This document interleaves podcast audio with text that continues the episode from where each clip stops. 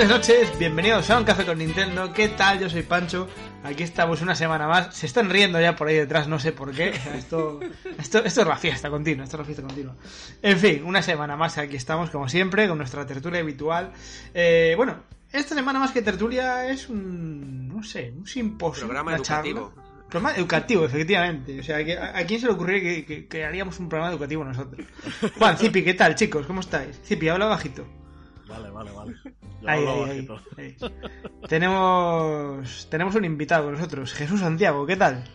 Hola, muy buenas, bien. Espero que se escuche correctamente. Se escucha perfectamente a pesar de lo que te da Juan, no te preocupes. Eh, profesor de Sí. chavales de primaria y secundaria, si no me equivoco. Sí, sí. Ahora me estoy abriendo a adultos, pero sobre todo de primaria y secundaria. Ajá, o sea, está ahí justo en el núcleo del, del jugador ahí a saco, ¿no? En el Fortnite. Sí, le puedo hablar Y- de un poco de tú a tú. ¿Y qué, qué- qué- qué nos traes esta semana? ¿Qué, qué- qué vamos a presentar aquí? Porque quiero que lo digas tú porque me parece más interesante. Vale, pues como se ha sacado hace poco el nuevo Brain Training Academy, creo que era. Sí, que le, llegó el viernes a Zipi. Exacto. Sí, sí. Me ha parecido interesante hablar un poco de los mitos que hay en torno a los videojuegos y el cerebro. Tanto las cosas buenas que hacen como las, Ajá. son las malas que hacen, que es lo que más se escucha realmente. Correcto. O sea, esta- establecer un poco esas, esos pros y esos contras de los videojuegos con respecto a los cerebros especialmente juveniles, digamos. Sí, sobre todo los pros, porque los contras es lo que dicen siempre, que si Ya. no sé quién se ha rapado, como en Final Fantasy XIV, y ha matado a su familia, tal vez es lo, lo que no vamos a hablar porque es lo más típico. Es un buen Pues, pues esa, esa era mi, pre- mi primera pregunta. Si un videojuego es capaz de hacer que coges una katana y te cargues a tu familia. Lo puede hacer Respuesta corta, no. Respuesta larga, por supuesto que no. claro, si la persona está mal por lo que sea, pues, pues el motivo puede ser un videojuego, o que el vecino le ha guiñado un ojo, o que se le ha dicho el gato de la esquina. O sea, que el, el motivo puede ser cualquiera.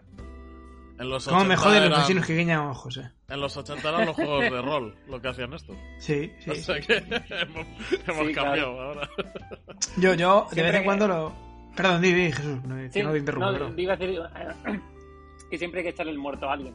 Entonces. Sí, no, está claro. Yo ahora lo veo un poquito también con el, con, con el look y tal y cual, de, de, Ay, es que se cortó el pelo como fulanito de Fortnite. Bueno, si el tío es un hortera, no es culpa de Fortnite, es un hortera. ¿Sabes? Ju- jugando lo que juegue. Entonces, bueno, pero es un poco lo que dices tú, hay que, hay que echarle la culpa siempre Sí. a, a alguien. Hablemos de ventajas. ¿Qué, qué- Venga, ventajas principales eh, pondría sobre la mesa eh, para un joven, para una persona eso? Sí. en edad de jugar a saco. Sobre ¿Por qué debería lo- estar enganchado a Switch mm, horas y horas? Sí o sí. Pues sobre todo lo que veo así más interesante es el tema de la atención, de que los videojuegos, aunque parezca a veces contraproducente con la idea que se tiene, son algo que acaban mejorando la atención, sobre todo los juegos de acción, ojito, porque mejoran más la atención los Call of Duty que los Brain Training. O sea, Sí, de- el Call of Duty. Para Switch. Sí, Pero al ¿por final qué? Te hacen enf- sí, te hacen enfocarte en un punto y entonces al mínimo movimiento es cuando fijas la atención. Eh, si eres un puto camper, pues entonces en ese momento estás ahí súper atento. Pero eso, Eso- es- eso es lo eso que yo, yo lo hago en el Pokémon Snap, tío. Es, es lo que se llama la relación eh, mano-ojo. Mano, ojo, sí.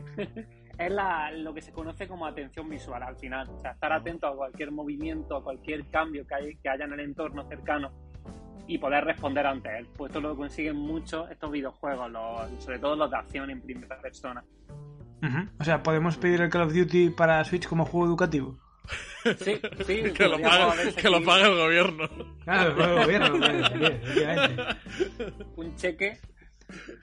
No, no, pero bueno, ten- tenemos, tenemos ejemplos en Switch. Tenemos eh, los Doom, tenemos no Sí. si otros, eh, los Crisis, hay, hay los Wolfenstein, tenemos, Hay tenemos varios. realmente educativos, sí, sí, tenemos. Sí, sí, varios. sí, todo, todo, su- su- súper educativo, ¿eh? Matar demonios y nazis es muy educativo. Pero os voy a decir una, os voy a decir una cosa, matar nazis debería ser educativo, Sí, debería sí. entrar en el currículo académico. En un futuro apocalíptico, pues mejor saber matar demonios que no saberlo. Claro. Efectivamente, no, es que el mundo se está acabando, pero sé calcular con balanzas como el Brain Training. Pues palmas, lógicamente, ¿sabes? Eh, ¿Qué hay de verdad detrás de los Brain Training, Brain- Big Brain Academy y demás Holgorius? Vale, ahí lo que pasa, sea, no hay ningún estudio que avale que son mejores para la memoria, para el cerebro y demás. Fuera O de sea, el, doctor. Fukushima, este o Fukuyama, como Claro. hostia se llame, nos Ese está... hombre ni existe. Ese hombre ni existe, no tiene ni de verdad. eso, Correcto. eso es parte del metaverso todo. No, pero es verdad que, que el, pro- el- el problema, lo que hacen estos juegos es que te hacen mejor, más habilidoso en ese juego, en el Claro. Brain Training. Si pasas mucho tiempo jugando a cualquier otro juego de cualquier otra categoría, tienes más habilidad, eres más rápido, más avispado en ese juego que es lo que está entrenando, pero ya luego no es algo que al 100% de las veces se extrapole en el día a día, mejora la memoria, etcétera. Sí, o sea, yo, yo creo que estoy de acuerdo eh, con esto que estás diciendo. No quiero ponerme Sí. a defender porque mi brain training es, es la hostia. Pero que, que sí que es verdad que es algo que cuando la Touch Generation y, y cuando salió el primer Brain Training, que te hacían la fantasía esa de que estabas Sí. rejuveneciendo el cerebro, ¿no? Sí. Esto Ya ya, se ve que no, porque con la misma práctica, como dices, eras cada vez más rápido en cálculo, en, en determinar qué color es cada palabra y, y en los minijuegos que viniese del juego. O sea, no, Claro, pero simplemente eras bueno en esos, concretamente. Claro, exacto. Al final en esos mismos minijuegos. A mí me vino bien lo del Brain Training, porque yo quería la Nintendo DS en esa época, y mi madre se le metió por el ojo el juego, por lo que lo veía en saber y ganar y lo que sea. Y yo, sí, sí, cómpratelo, que va muy bien para, para el cerebro, cómpratelo. Y al final, Eso, fue lo bueno. Eso fue lo bueno de- Eh, ¿Cómo se puede aplicar de manera realista el, el videojuego a la educación hoy por hoy? Vale, se están haciendo cosas muy, muy chulas, sobre todo en, en la Universidad de Valencia. Están creando ahora una especie de, de juego que va a servir para determinar eh, cómo una persona toma ele- elecciones. Es decir, Oh, le van a, va a ser como un juego así muy sencillo, con monedas y demás, y luego con un algoritmo que están implementando, ese juego va a decirte como un perfil de esa persona, si se pone nerviosa a la toma de decisiones, si lo hace de una manera, o sea que se puede utilizar al final el videojuego como una encuesta, otra forma de hacer encuesta, otra forma de hacer metaanálisis de, de las personas, de las personalidades, no, de las personas que, que están en la etapa educativa. Para eso es muy interesante, porque al final no se dan cuenta los chavales de que están siendo analizados y a través de ese entretenimiento se puede conseguir algo muy muy guay. Estudios hemos sido engañados. No, a ver, está juego- claro que, esta- que estas aplicaciones que está comentando Jesús sí son bastante útiles. Está claro que todo lo que ha hecho Nintendo con la Touch Generation, sobre todo con los Big Brain Academy y demás, hay gran parte, supongo, una grandísima parte de marketing. Sí, sí. Tipi, jódete. Y eso, Por data, sí, fijo. si no puedes hacer como yo con el Pokémon Perla y revenderlo a la semana, no te preocupes. Lleva- ¿Qué, qué, qué tal el Pokémon Perla? ¿Es, es tan bueno como dicen? Un asco, pero un asco. Ahí, ahí, ahí, ahí, ahí. te- Rollo café. ¿Qué tal el Pokémon? Es un asco, joder. Bien, bien, me gusta, me gusta. Eh, no sé, Juan, Zipi, ¿tenéis algo que comentarles? Yo, Porque me he no, acordado no quiero yo aquí... mientras Jesús estaba comentando toda esta aplicación que está teniendo, sobre todo a nivel de, pues, de colegio y de educación, me acuerdo de una noticia que salió hace tiempo eh, que decían que los mejores cirujanos son aquellos que juegan a videojuegos. De hecho, Sí. había un, un- un estudio asociado con eso. Entonces, que, que no solo la aplicación es en adolescentes y en niños, sino que en personas adultas, incluso en, bueno, pues en profesiones tan delicadas como lo que es la cirugía. De hecho, me suena, me quiere sonar de que había también un piloto de Fórmula 1 que, que era que entrenaba solo en videojuegos o algo así y que llegó, Bueno, ¿no? de hecho, de hecho los, los simuladores de Fórmula 1 bueno, y, lo- y los de los aviones. son videojuegos, Sí, o sea, sí, sí, súper sí. súper preparados y específicos para las necesidades de- de- del equipo concreto, pero es una simulación, o sea, es un videojuego. Claro. Exacto. Total. Ahora que lo comentabas, Ese- ¿cómo se... Sí. Sí, perdona, Jesús, segundos que te No, interrumpo. perdona, no, perdona, es que- no, no, no será la última, no te preocupes. Ya digo que lo que han comentado de los cirujanos, en concreto el juego, yo no lo he jugado, pero creo que se llamaba un- eh, el Underground. Puede ser. Ujú. Underground. Sí, el juego no, no- lo conozco. Sí. A mí me suena un juego, a ver, lógicamente mucho más superficial, un juego de, de cirugía que había en, en DS y en Wii, si no me equivoco. Hombre, los Trauma Center. Los ¿no? Trauma Center, es verdad, los Trauma Center. Pero eso era ciencia ficción, tío. Acuerdo la, la- la- la de Peña que maté yo en la mesa de operaciones con los traumas. Sí, Fue un señor, trauma. sí. Fue un trauma, fue un trauma. Ese estaba genial. Estaba muy bien, estaba muy bien, estaba muy bien. De hecho, Eh, eh, de hecho, ha habido análisis luego de personas que le han dicho, mira, no sé, va- gente que juega mucho a videojuegos, vamos a escanear el cerebro. Y sí es verdad que han encontrado cambios en regiones cerebrales, por ejemplo, con Pokémon, con las primeras generaciones, no con este, porque este no ni para eso vale. Pues con las primeras. Este, este te vuelve más subnormal. Sí, a, a mí es que me ha puesto de mala leche, o sea, pero bueno. Sigo, Se te nota, se te nota. Sigo con la cosa. Por ejemplo, probaron a hacer un experimento en chavales, o sea, en hombres que ya habían jugado a videojuegos de chavales, al Pokémon en concreto, a ver qué región del cerebro se le activaba al ver fotos de Pokémon. Y resulta que a estas personas se le activaba a todos la misma zona, que es la que tenemos para diferenciar animales. y a Ah, personas que me no habían jugado nunca a Pokémon Hostia. no se le activaba ninguna zona del cerebro, se le activaba otra, en plan locura. Pero era muy, muy curioso que con ese juego a todas las personas que jugaron de pequeños se le activa la misma zona. Claro. O sea, que realmente Los Pokémon videojuegos son sí animalinchis, tío. puede, en- puede entrenar un, un cerebro entonces. Sí, sí, desarrollan distintas partes. Por ejemplo, en esto que era para reconocer, al final como se parecían animales, pues el cerebro dijo, ah, lo meto en este cajón, en el de los animales. Claro. Y se activa la misma región cerebral. Eso, eso le pasó a un amigo mío, tío, que de tanto jugar al- en la horda al World of Warcraft, eh, se pensaba que al final los osos tenían cuernos. Porque, porque en la horda los osos tienen cuernos. Bueno, pues en, en ese caso no sé si su, si su cerebro evolucionó mucho, la verdad. No, no, tengo claro, no lo tengo nada claro. Hablando de, o sea, siguiendo el, el tema porque estamos en café de Nintendo, también el Super Mario 64 desarrolló la motricidad fina de, de varias personas con las que hicieron un estudio de dos meses. O sea, en solamente dos meses sí se consiguieron desarrollo en eso. Pero es que, bueno, eso, eso, eso, eso cambió todo. O sea, eso, el, el Mario 64 cambió el paradigma de cómo controlar los juegos y de, y de, y de cómo pensar el, el, el que vas a hacer. Sí, fue un cambio muy grande de pasar de las plataformas 2D a 3D. O sea, eso parece que no, pero es- al final el cerebro le cuesta diferenciar lo que está pasando si es una situación real Mm. o si es simulada. O sea, al hecho- final utiliza el, mismo mecanismo que si de verdad estuvieses tú en esa situación de tres dimensiones. Sí, de hecho, a veces he leído que, que para la gente que no ha jugado nunca a videojuegos y tiene que entrar por primera vez a los videojuegos, que los juegos estos 3D les cuesta mucho el tema de la cámara. Sí, O sea que ya, ya nos iba preparando un poco el Mario 64, que se movía regular la cámara, hay que decirlo. Sí, Bueno, lo arreglaron, lo arreglaron hace poco, ¿no? En el remake.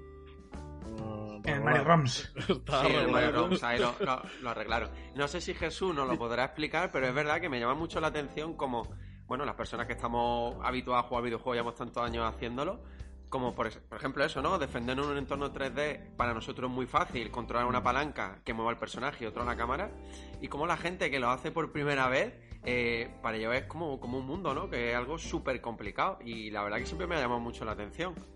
Sí, porque ya nuestro, el desarrollo de, de nuestra inteligencia espacial se ha acostumbrado a esas normas, entre comillas, esas normas que existen en esos juegos 3D, porque al final, desde el Super Mario 64, en mayor o menor medida, todos los demás juegos han copiado esa, esa física, ese tipo de... De Ujú. hecho, Sony intentó hacerlo diferente y fracasó en los juegos en 3D, menos con el Adventures que sí estaba interesante, pero los demás, el problema que tiene Sony es eso, mezclar la velocidad con la fricción, al final todos se basaron en Super Mario 64. Sí. Entonces al final nosotros que hemos crecido con esos juegos, los hemos utilizado un montón, pues entendemos la velocidad de reacción, que bueno, si pulsamos este botón es una milésima de segundo, pero tarda esto en saltar y salta a tal distancia, como que ya la calculamos. O sea, son procesos que están muy automatizados, pero a alguien que llega de nueva, pues es verdad que le cuesta un montón. De hecho, no sé si habrá pasado alguna vez, ¿habéis probado a jugar a un juego en 3D con solo un ojo? Oh, pues no. No, ¿Probarlo? pero, pro- pero probaré cuando termine. Bueno, aquí. pero cuando, cuando cierras un ojo no mides la profundidad, ¿no? O cuesta más medir la profundidad. Ujú. Exactamente, pero- o sea, al estar en la pantalla también afecta eso. Sí, sí, afecta muchísimo. O sea, probarlo luego a poneros el, un juego en Que lo 3D ponen o todos los Mario cafeteros. 64. O sea, yo me Con un imagino, ojo claro, si es verás. VR, evidentemente tiene que afectar, pero en una pantalla no. Sí, o- a mí me ocurrió con el Mario Odyssey porque tenía un ojo vago, me pusieron parche y dije, guau, una semana aquí en mi casa jugando al Mario Odyssey, los cojones. no, no había manera. Y, y, por ejemplo, ¿tenéis conocimiento de cómo está el tema de los videojuegos, el cerebro, con respecto a la realidad virtual? Porque yo había escuchado, bueno, no había escuchado, de hecho me lo había contado alguien relativamente dentro de la industria, que las gafas de realidad virtual de Sony, por ejemplo, de PlayStation, aquí en España habían pasado el examen de sanidad y la aprobación mm, por los Sí, pelitos Regular. porque, porque decían que, claro, que el hecho de que, de que eh, tu cerebro esté moviéndose a la vez que estás quieto, por ejemplo, que bueno, que es un cacao de cojones. Eh, Sí. Sí, o sea, para, para las náuseas, es justamente lo que, lo que ha dicho. No, pero, Pero me, un me poco- refiero que, que incluso a, a- a medio plazo se temía que hubiera algún tipo de daño, aunque fuera leve. Sí, puede, puede pasar todo el tema de la orientación, o sea, todo lo que está dentro del oído se ve muy afectado por eso y te pueden dar, te puede acabar desa- desarrollando si no está bien implementado vértigo en situaciones normales, por ejemplo. Pero es un poco también lo que pasó a distintos niveles con el 3D, ¿no? De Nintendo 3DS, que también hubo bastantes problemas en algunos territorios para que... Bueno, Sí. se hicieron muchos estudios, ¿no? Que hablaban bien, otros mal. Siempre había un poco de controversia con el tema. Sí, ese siempre, ese quedó un poco en tierra de nadie al final, Sí. el de, el de la 3DS. Pero claro, una VR al final es más jodido por lo que han dicho, que es que tu cerebro está viendo que está en movimiento, en situaciones de mucho movimiento, y estás quieto, o sea, estás quieto en un sitio. Entonces, Que la inmersión de VR es total, tío. O sea, una Sí. vez te pones los, Es otro nivel. sí, los auriculares, el- la vista periférica es toda la pantalla y tal. Ojo.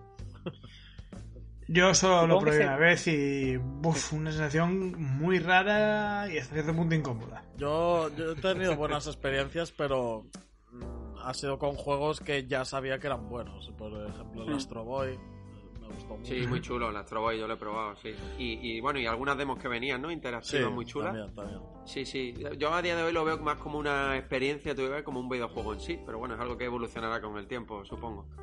yo la VR lo veo como eso, como algo que ha venido para quedarse, pero en experiencia a lo mejor muy corta, cosas muy concretas. De hecho, en el campo de la psicología se, se utilizan un montón para el tema de las fobias, para exponer a personas ante una fobia Ujú. que tiene. Porque es muy realista, pero realmente la persona no está en esa situación de peligro. Hablo de vértigo, miedo a determinados animales, como serpientes, eso sí lo leí en un estudio que se estaba haciendo. Y eso está interesante porque, bueno, no te tienes que poner delante de una serpiente si te da mucho... Claro. Sí, no, y al Oye, final qué supongo que para el cerebro la, la sensación es exactamente la misma. la y Es lo mismo, es lo mismo que se, que se libera, eh, pues es, es igual en realidad que la, que la, que la realidad virtual. Sí, bien, total. bien, en ese en ese aspecto es interesante, ese aspecto es interesante, pero a mí me quedan muchas dudas acerca de, de, de eso, de que al parecer daño, no sé ¿no? exactamente por qué, daño eh. Sanidad dijo que bueno, que, que vale pero con la boca pequeña. De hecho, eh, yo conozco mucha gente que incluso el Nintendo Labo VR jugando a Zelda creo que era cuando implementaron el el, el perdón el 3D de la realidad virtual que gente con unos mareos pero terribles Zelda está regular. Porque como bajan los píxeles y eso. Pero yo que sé, el Labo VR del el de los disparos, tío, está muy bien. Está bastante bien, está bastante bien. Jesús, ¿qué más nos cuentas de videojuegos y educación? Vale, y quería desmontar así como, como último otro gran mito que hay en torno a los videojuegos. Como último, nos queda la mitad del programa. hablamos, hablamos un poco de todo, tío. Claro, de lo que yo tenía en mente, o sea que aquí se puede seguir, se puede seguir la marcha. Nada, sobre todo el tema de, de las habilidades sociales, que casi siempre se, la, se ha puesto la etiqueta de, bueno, videojuegos, eh, inadaptado social, cuando se ha, se ha visto que en muchos casos de autismo y demás, jugar a determinados videojuegos ayuda a desarrollar esa empatía y a hablar más con otras personas, comunicarse más con otras personas. Por ejemplo, un chaval que, que tiene algún tipo de, de, tra- de- está dentro del trastorno autista, ¿no? Y le cuesta relacionarse con otras personas, pues entonces a lo mejor le es más cómodo hablar con alguien dentro de un entorno de un videojuego que le es agradable Claro, y se comunica. porque A lo mejor no se comunica hablando, pero sí, claro. Entonces, eh, mejora las habilidades sociales de esta manera. Qué Y también el Ajá. tema de la empatía, porque al final al tener historias narrativas en las que te ves inmerso, más que en una película o en un libro, porque tomas parte de la acción al final, ayuda a desarrollar un poco esa empatía. Entonces, no hay que dejar de lado esto, esto que se suele creer de las habilidades sociales como algo negativo en los videojuegos cuando es algo positivo. Qué guay. Eso es súper importante, tío. Sí, bueno, en exceso es todo es malo, pero puede ser malo cualquier cosa. Pero es verdad que siempre se le ha tachado como demasiado negativo a los videojuegos en este, en este ámbito. No, pero bueno, yo creo que, por ejemplo, ese, ese prejuicio de del jugador de videojuegos como alguien asocial o tal igual, precisamente creo que gracias, gracias a Dios se está invirtiendo ahora Sí, en los, sí. los eSports, los castings, de tal igual. Creo que un es un poco el, el personaje de moda el que juega el videojuego. O sea, Claro. Y, y de hecho tenemos muchísimos ejemplos, Rubius, eh, DJ Mario, eh, mucha gente que es jugador mm, acérrimo y, y ya mueve masas y demás. Entonces, falta CIA también te digo, ¿eh? Sí, está claro. A ver, yo creo que durante muchos años se ha demonizado a los videojuegos porque Sí. eh, y ahora menos porque esas generaciones que empezamos a jugar con ellos somos ahora adultos, ¿no? Y somos los que hemos vivido y hemos nacido con, con los videojuegos y estamos acostumbrados a ellos y, y por norma general nadie... Al final siempre, eh, como con todo, ¿no? Se sacan siempre las notas negativas y, y, y, bueno, pues queda pues eh, esa, ¿cómo te diría? Ese, ese malestar del videojuego de que es algo maligno, de que es algo que, que los niños, eso, con una pantallita delante, eso no es nada bueno. Y al final lo que tú dices, Jesús, tiene que haber un equilibrio. Equilibrio Claro, entre deporte, entre videojuegos, entre todo en general. Que yo creo que también en parte muchas veces tienen la culpa a los padres. Eh, los videojuegos tienen una clasificación por edades, igual que lo tienen las películas. Y sí que es verdad que muchas veces un niño a lo mejor, pues con 12 años, no tiene que jugar, no sé, un Grand Theft Auto, un GTA, ¿no? Es que yo... Eh, sí, Sí, sí, sí, Jesús. Ya, iba a decir que, que muchas veces eso es también el miedo que hay a lo desconocido. En esas generaciones, cuando empezaron el tema de los videojuegos, es como cuando los primeros trenes, había mucha gente negacionista de los trenes porque decía, no, es que el tren va tan rápido que el cerebro se te va a dar aquí en el cráneo por la parte de atrás y te va a dar tonto. O sea, eso, eso se decía de los trenes. Entonces, al final, siempre, hasta que no se hacen investigaciones, algo se vuelve más, más del día a día, pues ese miedo a lo desconocido te hace pensar barbaridades de algo nuevo. Pues Me muy pare- bien. parece maravilloso. Te que- decir. que- ¿Qué dices, que sí, tú iba, tú iba a decir algo, ¿no? Sí, el- Tira, tira, Zipi, tira, tira. Zipi, Ah, Zipi. yo, yo, yo. Vale, vale. Claro. Sí, sí. A ver, yo, yo tengo, yo tengo muchas cosas de las que decir porque también estoy en el, en el campo de la educación, aunque es más por otro ámbito. Pero el, el tema de la gamificación, eh, ¿qué tal lo llevas, Jesús? Muy bien, utilizo mucho un programa que es para gamificar las tareas, Ajá. que es la leche. O sea, se llama Avitica, no sé si lo conocéis. No, no. Es que lo conoce muy poca gente, pero es para hacerte eh, control de hábitos, de tareas pendientes y de tareas diarias, en plan de las que haces todos los días, a través de la gamificación, como si fuese un juego RPG. Tienes tu Qué tu guay. avatar, le puedes comprar espadas, le puedes desarrollar huevos con dragones y si pierdes puntos de vida, que es cuando no haces lo que te toca hacer, acabas perdiendo todo el equipo que has ido consiguiendo. Te puedes Guay. poner autorrecompensa, en plan, bueno, pues haces tantas tareas, acumulas 10 monedas de oro, pues me puedo comprar una pizza con piña, por ejemplo. O sea, puedes como ir poniendo ahí cosas. ¿Quién querría comprar una Está pizza muy con guay. piña? Debate. No, pero está, está muy bien esto, porque al final la gamificación, eh, lo que yo acabo viendo siempre es que se intenta pillar el, el rollo este de recompensa, ¿no? De haces tanto, Sí. toma, galleta, ¿no? O caramelo. Claro, ya, claro. Y, y de, y de ir haciendo así, pero más, más rollo, bueno, pues como un videojuego, como si fuese un juego que vas consiguiendo pequeños logros, pequeñas metas. Y, y poco a poco eso te va repercutiendo en una mejora general, ¿no? En, en edu- ya Sí. sea en educación, ya sea en hábitos, en, eh, etcétera. Hay muchas aplica- aplicaciones de eso. Está el Class Dojo. Había uno que era, no me acuerdo del nombre, era una mezcla entre Minecraft y clase. No me acuerdo cómo se llama ese programa ahora mismo. Me quedo en blanco, pero Minecraft. estaba muy guay. Minecraft. Era Classcraft. No, no, no era así. Eso suena horrible. No creo que nadie lo haya puesto ese nombre al juego. Era así, pero lo cancelaron. Pero- pero lo que Es que, es que me, hace mucha gracia que, que en tema de informática y tal han entrado súper fácil y rápido desde hace tiempo en el tema de la gamificación. Que, que hacen juegos para aprender a programar. Tenemos el ejemplo Sí. del estudio de videojuegos, está muy bien gamificado. Vaya.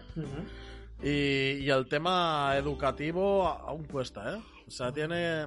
Si te vas del, de la zona de las ingenierías, ahí cuesta, ¿eh? Cuesta un poco y luego el problema que cuando se pone una cosa de moda la machacan tanto en educación. Pues yo tengo chavales que ya el tema del Kahoot, que bueno, que al final... Sí, como el si Kahoot estoy hartísimo yo. Están ya hasta los huevos, porque en plan, joder, es que hacemos Kahoot todos los días. Todos los ¡A los días, todos los días. Yo, yo, eh, exámenes en Kahoot es como, basta, ¿sabes? O sea, Sí, Ya. eso es. Eh, Ya ahí te has pasado, o sea, ya sí, te has sí, pasado. sí, sí. Y, y la comunidad educativa en general, ¿cómo, cómo lleva lo de subirse al tren de, de la gamificación? Porque yo creo que a lo mejor todavía, todavía hay esa visión desde una generación eh, anterior de que esto, bueno, para educación sí, pero poco. Es que de- depende un montón. Ya, ya cada vez menos, porque como están entrando gente joven, se están yendo los dinosaurios, pues entonces se está empezando a experimentar un montón con, con todo esto. Y, y muy guay, salen cosas muy chulas. De hecho, hay muchas clases que directamente dice el profesor, pues vale, hacemos un server de Minecraft y desarrollamos toda la asignatura a través de aquí. Y se hacen su, su reunión y sus cosas a través de, de Minecraft. Hay otra aplicación que también sirve para lo mismo. No es como el Minecraft exactamente, sino es. Me recuerda más al Stadio Valley, porque así en Ajá. 2D desde arriba. Que es, por ejemplo, que tú haces una clase y hay mesas de trabajo. Y tú vas con tu personaje, te acercas a una mesa de trabajo y no tienes que, que hacer clic a los personajes para hablar, sino que directamente ya el micrófono se activa a esa mesa de trabajo. ¡Qué guapo! Y es como para crear entorno de trabajo, como crear una oficina virtual en ese, en ese mundillo. Y entonces tú estás tu personaje en la mesa y a la vez estás hablando con otro. Y dices, ah, pues mira, voy a preguntarle algo a no sé quién. Y te vas con el personaje a la mesa del otro, de la otra persona y automáticamente entra en ese server de voz. Eso está increíble también. Ojo, el tema de simulación de vida entre los... Eso, eso, eso, eso voy a preguntar yo ahora. Todo el Eh. tema este de, de meta y demás, eh, ¿será, ¿será factible en, en- a medio plazo? ¿Sabéis lo que es meta? Sí, sí. Sí, sí. Sí, lo de- sí, sí, sí. la Bueno, droga. tema si de hay- si hay Facebook algún y- oyente que no lo sabe, lo explicamos un poquito, ¿no? Es un poco. No sé si alguien vio la película Ready Player One, pero básicamente es un entorno de realidad virtual total y absoluto. Es, es un mundo paralelo virtual. Y Yo- se supone que que David sí. Zuckerberg está intentando ya construir uno en condiciones donde todo el mundo se pueda conectar virtualmente y tú vivas eso, en, en- en un mundo paralelo, Y digamos. que compremos parcelas... bueno, bueno, NFT y paralelos. Sí, sí. Es es un tema complejo, ¿eh? Demasiado complejo para hablarlo en el café, creo yo, ¿eh? Sí. no, pero yo Pero- creo que sí va a, pegar, ti- va a tener tiro en eso. Vale, yo sobre todo me refería a eso, al tema de educación, porque claro, eso que me acabas de comentar del Stardew Valley en 2D que te vas acercando, me, me sonaba un poco al paso Sí. previo. Sí, sí, sí, Sí, todo está en un paso previo. Sí. Además, Pero me parece y- una forma súper Sí. me parece una forma súper interesante de, de educar a los niños porque yo creo que al final cuando asocian la educación a los videojuegos como que creo que están mucho más receptivos, ¿no? Es mucho más Claro. divertido para ellos y es otra forma diferente de, de aprender a la que estamos acostumbrados. Es que si Eh, es algo que ya tienen del día a día, tío, es que lo tienen más fácil. Sí, sobre todo porque yo creo que la educación que se ha estado dando hasta ahora, en muchísimas cosas creo que falla, ¿no? Creo que mm, tenemos que tener un sistema que al final haga razonar a los niños y todas esas cosas. Yo creo que los videojuegos al final también los tienen. Sí, hay muchos juegos que se basan 100% en toma de decisiones y eso va cambiando el argumento, todo esto de el rollo pelijuego. Oh, eso me O sea, encanta. y tú puedes, tú puedes medir un poco una, una, no porque hay mucho troll, pero tú puedes medir una persona con lo que tarda en reaccionar a ciertas conversaciones, en uno de estos tipos de juegos que puede dar varias respuestas, qué tipo de respuestas da, al final te puede dar una, una idea de un perfil de un usuario. Y de un alumno en este caso. Qué guay, tío. ¿Hasta qué punto influye hoy ese, ese tipo de valoraciones en un alumno? Como O sea, quiero decir, si tú tienes un, un alumno y tienes Sí. un videojuego y ves que te está saliendo medio psicópata, ¿le haces, ¿le haces caso o...? o, o- o- o to- quiero decir, todavía no está cursos de desarrollado... clase. sí. Claro, o, to- o todavía no está desarrollado suficientemente como para hacerle realmente caso de verdad y tener un porcentaje de, No, de, la decisión que tomes en, en virtud de eso. Una idea y ya luego a raíz de esa idea tomas Llamas a la policía y ya veremos qué pasa. tomas tú ya la decisión de intervengo o no intervengo. En plan, bueno, vamos a ver si, si luego el chaval, en otros muchos aspectos, se comporta de una forma completamente normal, pues a lo mejor ha sido algo ocasional o que era por trolear. Yo, por ejemplo, en el GTA he hecho auténticas barbaridades y, no sé, no, no voy por ahí por la calle, por la calle matando gente. Claro, Pero perrería, ¿eh? Pero claro, Pero eso, nada. eso yo lo veo más como. Es que los videojuegos también son, son esto, ¿no? Son un medio para, para desfogarte, para canalizar emociones y tal. Y, y a veces pues, curiosidad. te apetece ponerte a cinco estrellas con la policía y, Bueno, pero y ya eso- está, tío. Es que no pasa nada. También es un tema así ¿no? Como A Zipi le apetece ponerse a 5 estrellas con la policía y a veces en el GTA también. Digo que es curioso como al final las personas cuando estamos en un mundo virtual, en este caso los videojuegos, ha- hacemos todas esas cosas que en la vida real o no haríamos o no podemos Claro. hacer, porque evidentemente sí, sí, tiene... totalmente. Sí, sí, sí. Disfrutamos de, de esa, de esa libertad, Esa tanto, libertad. tanto, tanto, tanto legal como moral, li- de libertad sin decir, castigo. Eso decir, puedo hacerme a los cojones que. ¿sabes? Pero todos decimos, hacemos lo que en realidad no haríamos. Habría que ver si lo haríamos si no nos pasara nada. No, no, por supuesto, por eso existen que probar. las normas, las leyes. Un simulacro de la purga y a ver qué pasa. A mí, a- os digo una, una cosa en serio, a mí esas películas me dan mal rollo porque las veo factibles. Hostia, O sea, me da- sí, sí, sí. Me, me- me dan miedo porque las veo factibles. Cualquier es que, cosa ah, que salga en el Ricky Morty es factible, tío. A mí, a mí esa serie que me, que me aburrió, tío. Hostia, pues. Ahí Sí, la sí, serie hay, hay un episodio de La Purga, precisamente. Es muy bueno. Sí, cierto. No, no, no Oye, lo Jesús. recuerdo, no recuerdo. Jesús, habrá, supo- supongo que, bueno, Pancho es uno de ellos, ¿no? Pero habrá Sí. muchos padres que nos estén escuchando. Sí, yo de hecho Y- antes dijiste una cosa muy interesante que, que a lo mejor te hago una pregunta ahí al, al respecto. Por eso, Vale. y me gustaría, bueno, que nos explicara un poquito cómo los padres pueden, eh, ¿cómo te diría? Complementar un poco los videojuegos con el día a día, con cómo pueden un poco saber qué parte del día pueden jugar videojuegos, cuánto tiempo, ¿no? Yo creo que eso es interesante porque hay muchos padres que hay demasiadas veces que están perdidos, que no, no saben, incluso lo prohíben y yo creo que la prohibición tampoco es nada positivo. No, o sea, la prohibición no.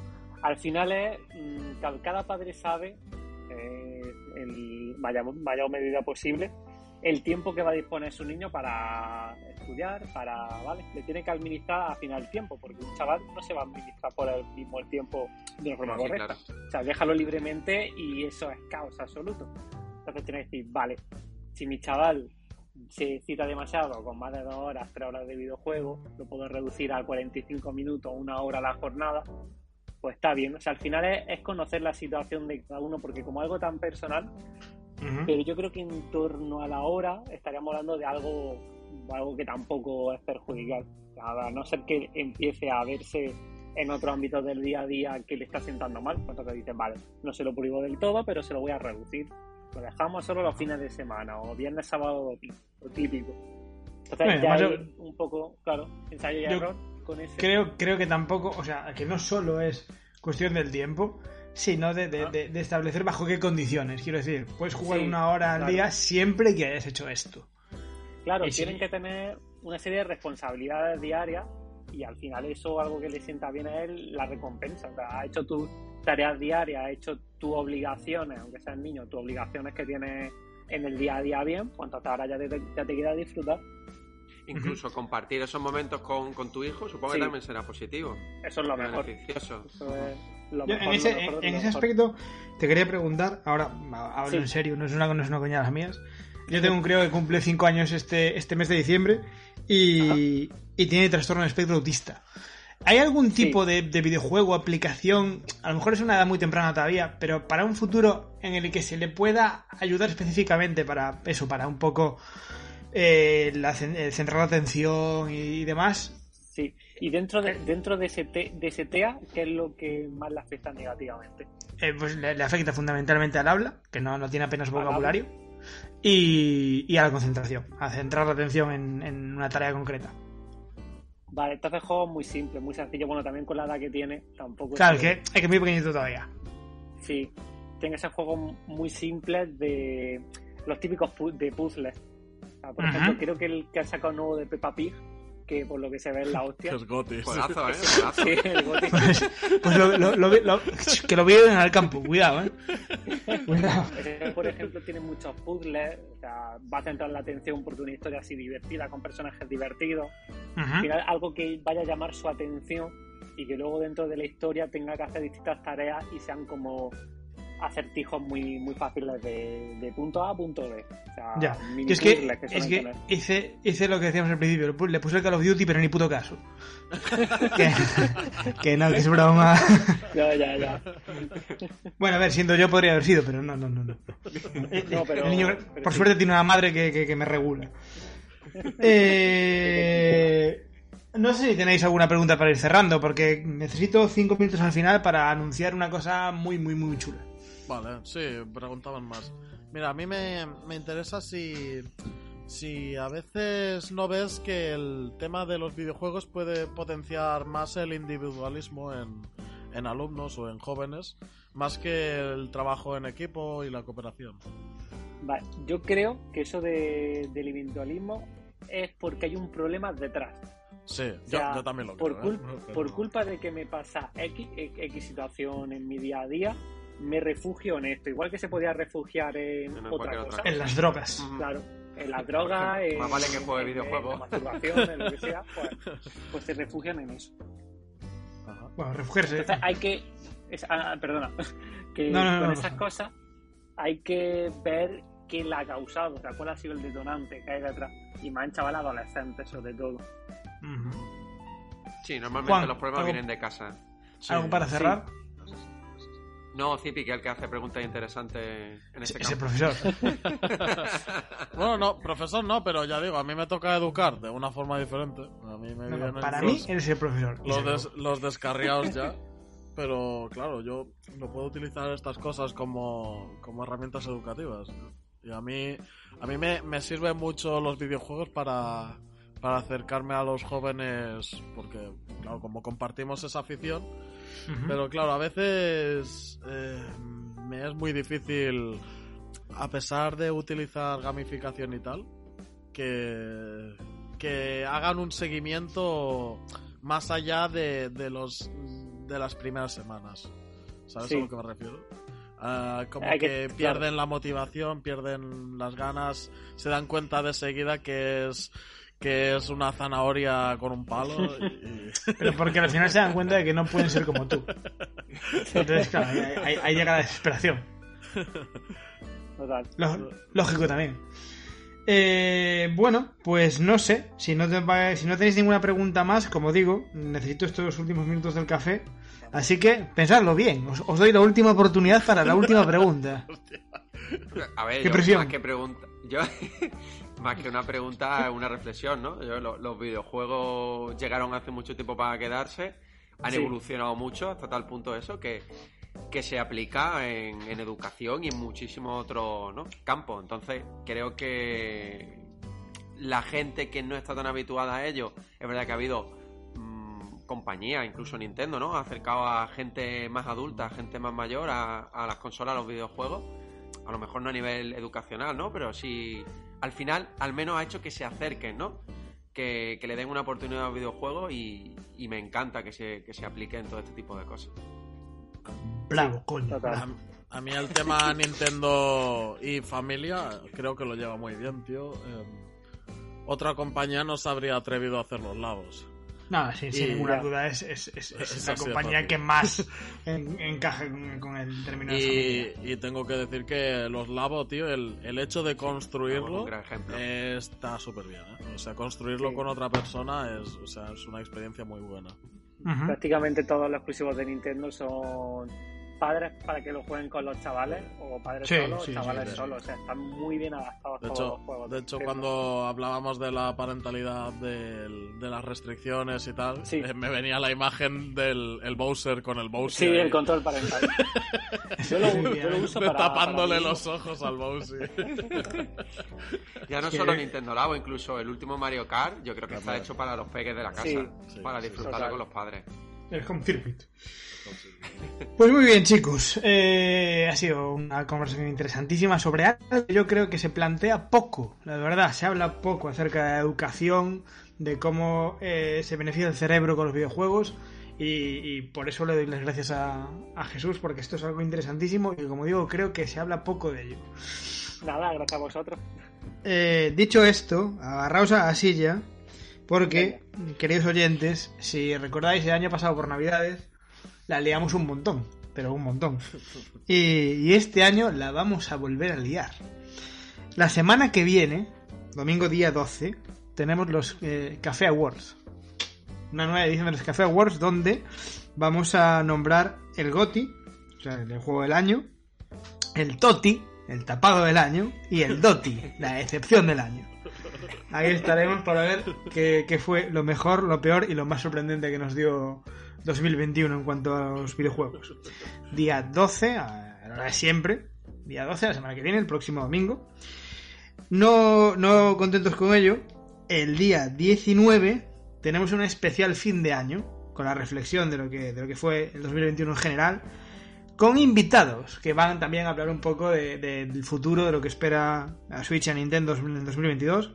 Vamos a tener a Eneco, de Arqueología Nintendo, a Ricardo de Nintendron, que ya es prácticamente un cafetero más, y a Jorge de Planeta Xbox. Van a est- sí, sí, un tío de Xbox va a estar con nosotros. Esto, esto es la, la magia de la Navidad. Esto, esto es mejor crossover que el Smash Bros. tío. Efectivamente, esto es un crossover en toda regla. El domingo 19 de diciembre, especial reflexión del año y futuro con invitados. Y, y, y, y, el día 27 de diciembre, lunes, porque yo el domingo tengo una cena y no puedo estar. El, el día 27, directazo en Twitch, directazo en Twitch de Navidad especial con regalos. Con sea, con, con juegos digitales, con juegos en físico y con accesorios. O sea, tiramos la puta casa por la ventana. O sea, yo no sé si alguien recuerda el directo del año pasado que estuvimos como rifando juegos digitales cada dos minutos. Pues esto va a ser una cosa parecida. Así que os recomiendo que no, no os lo perdáis porque las navidades empiezan en el café con Nintendo y vienen cargaditas. Día 12, día 19 y día 27. Sí, el, os el año pasado fue maravilloso. El, el- yo recuerdo especialmente el directo fue una locura absoluta. O sea, moló un montón.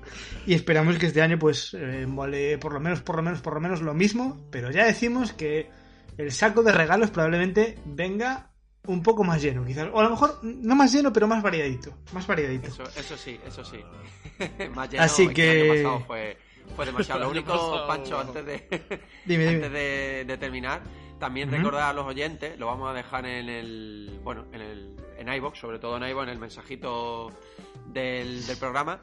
Vamos a dejar el enlace para que la gente pueda votar también. Ah, su- claro. Bueno, hemos hecho, hemos hecho nuestros propios premios. Bueno, de hecho se lo han currado los cafeteros del grupo de Telegram.